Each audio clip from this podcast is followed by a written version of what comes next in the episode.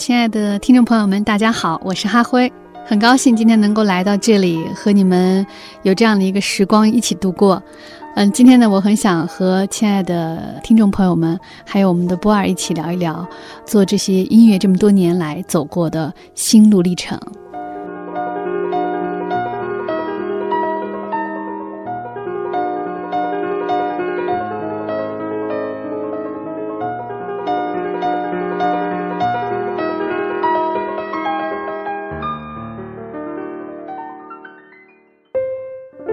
哈辉，中国古典音乐演唱家，中国国学形象大使，新雅乐府艺术总监。他多年来致力于中国古典音乐的传承与发展，并提出以乐在道、以乐修身的艺术宗旨，旨在用纯正高雅的古典音乐陶冶人的灵魂。他演唱的代表作《礼》《女德》《茶香》《相思》《声律启蒙》。游子吟等多首新古典音乐作品，对中华礼乐文化的传播具有十分深远的影响。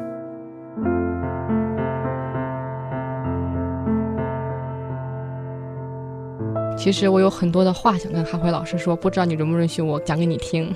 好啊，对，我要讲给你我的故事。嗯啊、深情的话一定得慢慢的说。我现在呢，真的是跟您面对面坐在一起了，我也要控制我激动的心情，对，不然我现在已经乐开了花了。其实，好啊，嗯，因为我一直在做中国民歌榜的这个节目嘛，嗯在晚上做了也有几年了。嗯，然后，其实我觉得我可能从小应该说，听这种民歌类的这种作品，要比其他的孩子还要多一点儿。尤其我是上电影学院嘛，后来、嗯电影学院里边，因为我们要拉很多片子，嗯拉很多老片儿，嗯那老片儿里也很多的一些很好的一些电影音乐，也是用民歌来诠释出来的。嗯嗯，对，然后我觉得我可能算是听的比较多了。到了这边真正的工作的时候，我觉得刚开始觉得还算得心应手，大概也不会觉得盲目吧。然后就感觉到，其实翻来覆去的都是这些东西。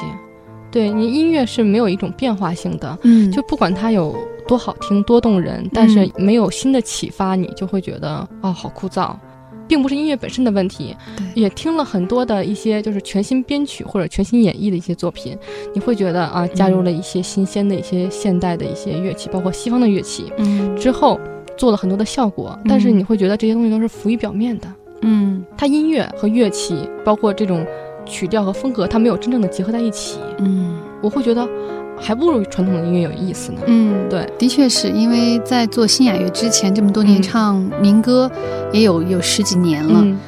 对我们这一代来说，其实，在我们上一辈当中，有很多民族歌唱家，郭兰英、关牧村啊，这些老一辈的，再大一些的，这样像彭丽媛呐、宋祖英啊，呃，万山红。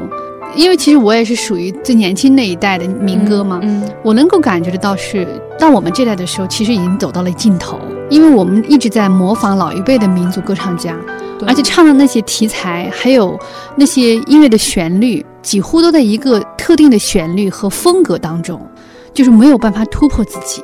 对，就是即使有全新创作的作品，它嗯。也是在那个城市化里面的。对，它还是换汤不换药，这个灵魂里边，还有这种乐曲的一种内在的一种神韵里边，它没有突破。的，因为我哎是做音乐编辑，这东西说我每天都在听。嗯对这种大批量的这种音乐的施压下来的话，你就会觉得好枯燥。其实翻来覆去的还是那些。然后是有一天，我听到您和刘和刚唱了一首《马铃想来玉鸟唱》，就觉得哎，我觉得这个声音好可爱呀，因为是一个可爱的民歌者的那种声音，对，我觉得很年轻，很清脆。对，然后很有活力。我说哎，嗯我说我去查查他吧，嗯他叫哈辉。嗯从此妈妈不忧伤，不忧伤，不忧伤。然后一查，查完之后，当时音乐的播放器里面闪现的就都是你关雎那张专辑的作品，嗯还有嗯李，嗯，对，能能查到的这些民对，歌的作品时候是刚出版，应该是零七年、零八年左右啊。嗯，然后后来我当时一查到，我说。哎，都是古诗啊，包括《诗经啊》的这种作品，然后来作为这种底色，可以尝试听一听。嗯，然后听的第一首歌是《蝶恋花》对，点亮啊，当时一下子就觉得，哦，这个路子对了。嗯，啊，这是一种全新的感受，这是一种 surprise。那你觉得它打动你的最重要的是哪一点呢？就是音乐的形式它是新鲜的，嗯，然后音乐的这个色彩很丰富，嗯我当时是在冬天嘛，在杭州出差。嗯，冬天的杭州其实还挺冷的，挺寂寥的，阴冷阴冷的吧？对，很寂寥，也没有夏日的那种姿色。嗯，我在杭州游湖，哦然后就自己一个人走，就听到您的那首《蝶恋花》，嗯我当时想啊，真的是很生动的音乐色彩啊。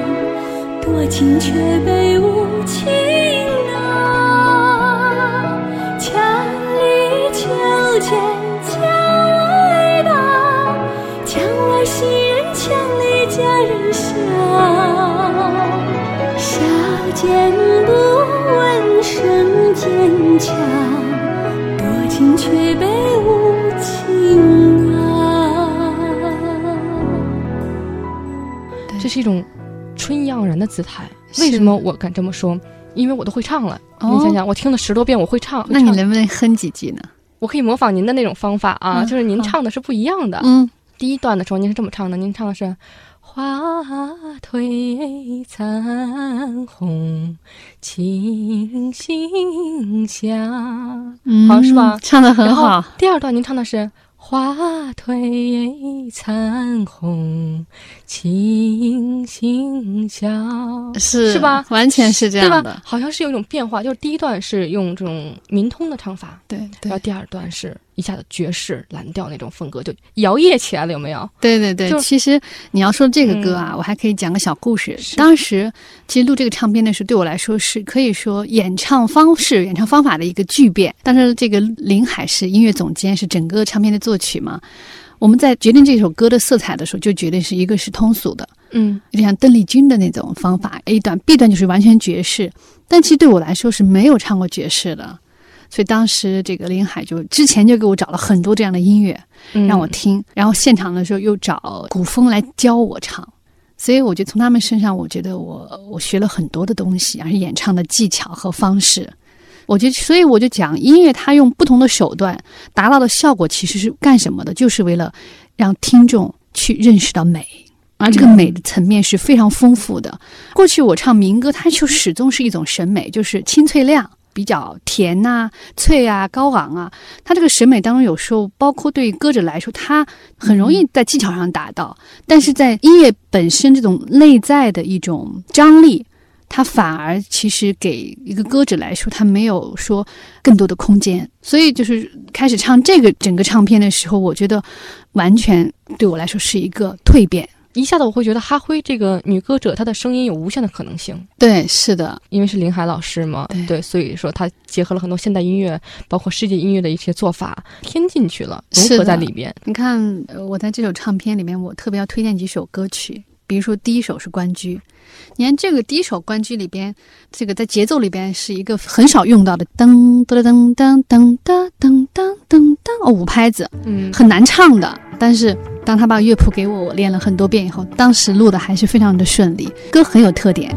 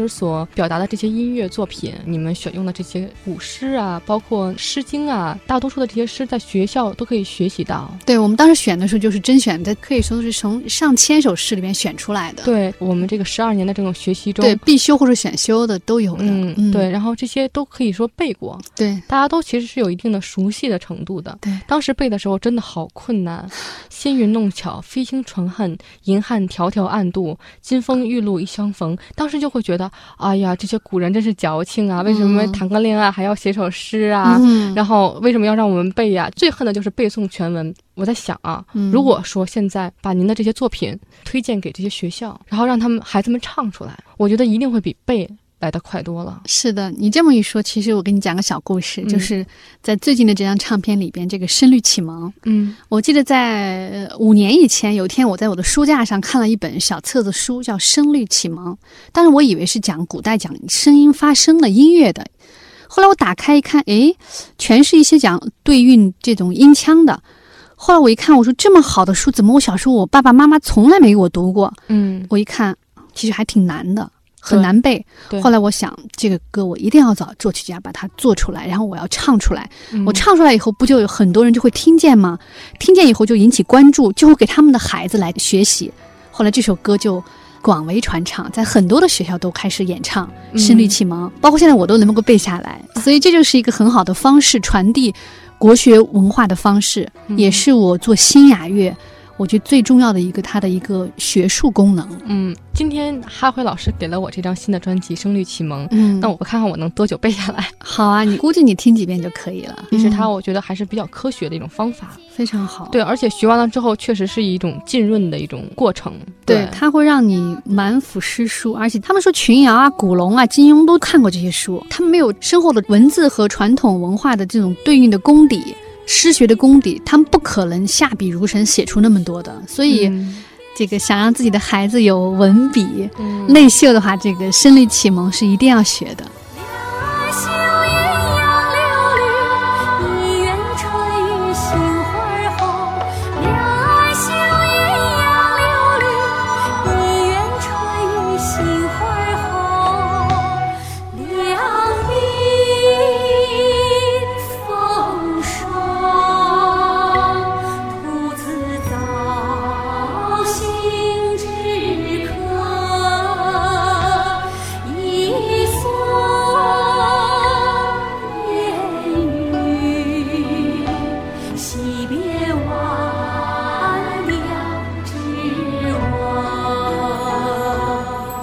知道，其实这个《声律启蒙》的这张新专辑里边也有一首您自己作曲的作品，嗯，来介绍一下。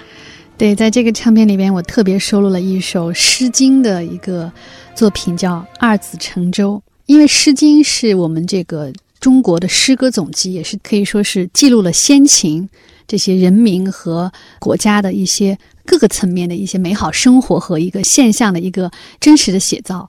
很多诗词非常的优美。其实，在开始读《诗经》的时候，我是很多字都不太认识的，也是经过了很多的学习进行消化。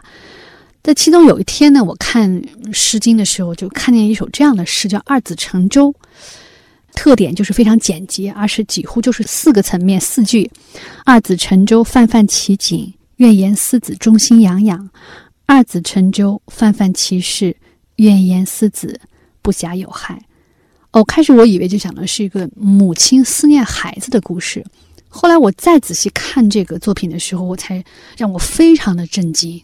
他就讲的其实是一个兄弟为彼此赴死的故事。你想想，人间最大的爱是什么？就是能够为对方去死。我觉得我在我的人生当中，我没有遇见过这样的人，但这是真实发生在那个时代的，所以非常的震撼。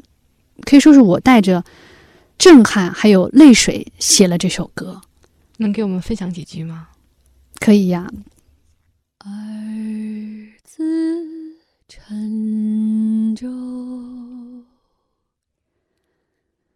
泛泛其景，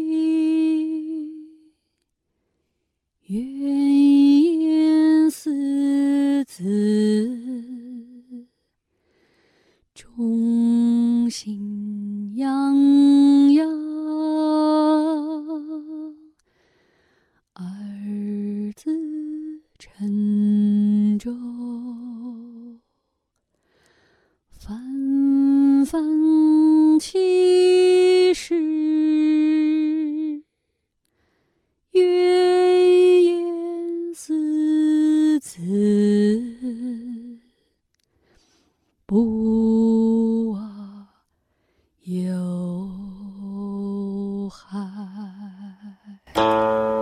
我觉得这个音乐作品中能听到一种叹息，但更多的音乐色彩是悲壮。悲壮，哎，悲壮。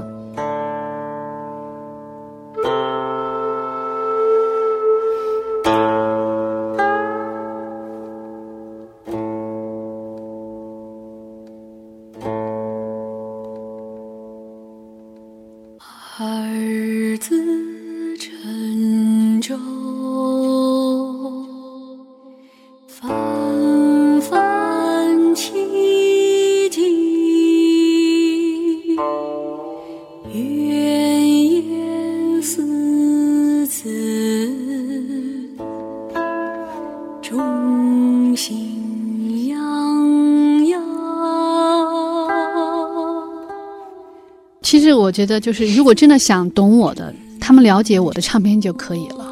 嗯因为每一首作品，其实你看的是一首歌，它其实是我的心和我的精神和我的情怀。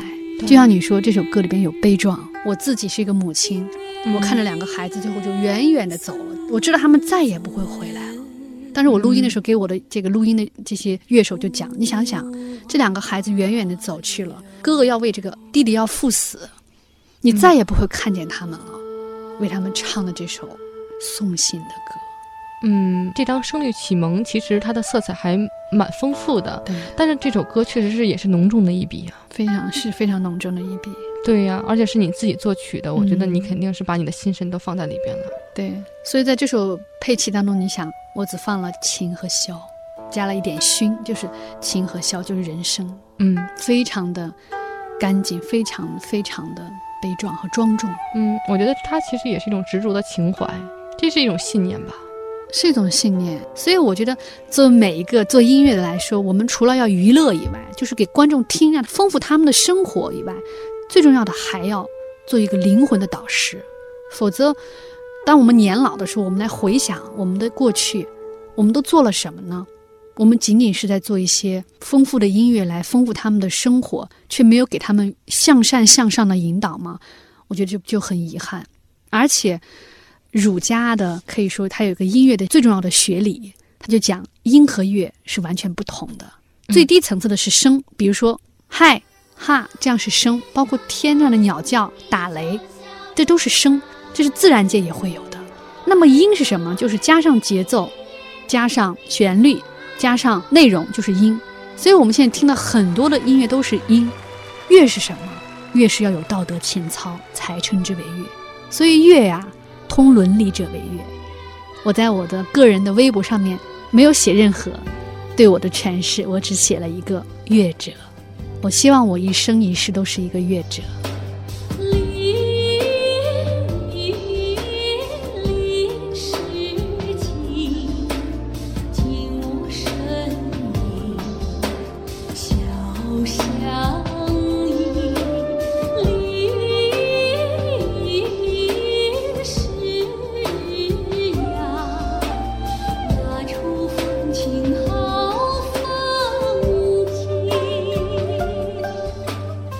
其实今天短短的这段时间里面，我能听得出来你在这十年中的蜕变。啊、这种蜕变我指的是什么？嗯，就是关雎的时候是一种音乐体验，对，是一种春意盎然的姿态。嗯但是慢慢慢慢慢慢走到今天，嗯我觉得你的心态可能也发生了变化。我觉得你更加的浓重，更加的深刻了。嗯，你不要看你是小孩子，你能懂我。大家就是能够通过呃哈辉的音乐，去了解中国传统文化真正核心的精神，就是礼乐文明。作为中国人嘛，我觉得还是要有中国的一些文化的一个基本的储备。而我的音乐，它只是一个中国传统文化的一个符号的一个载体，而且它里边有很多的精神是受益无穷的。我相信它一定会带给我们人生很多的祝福。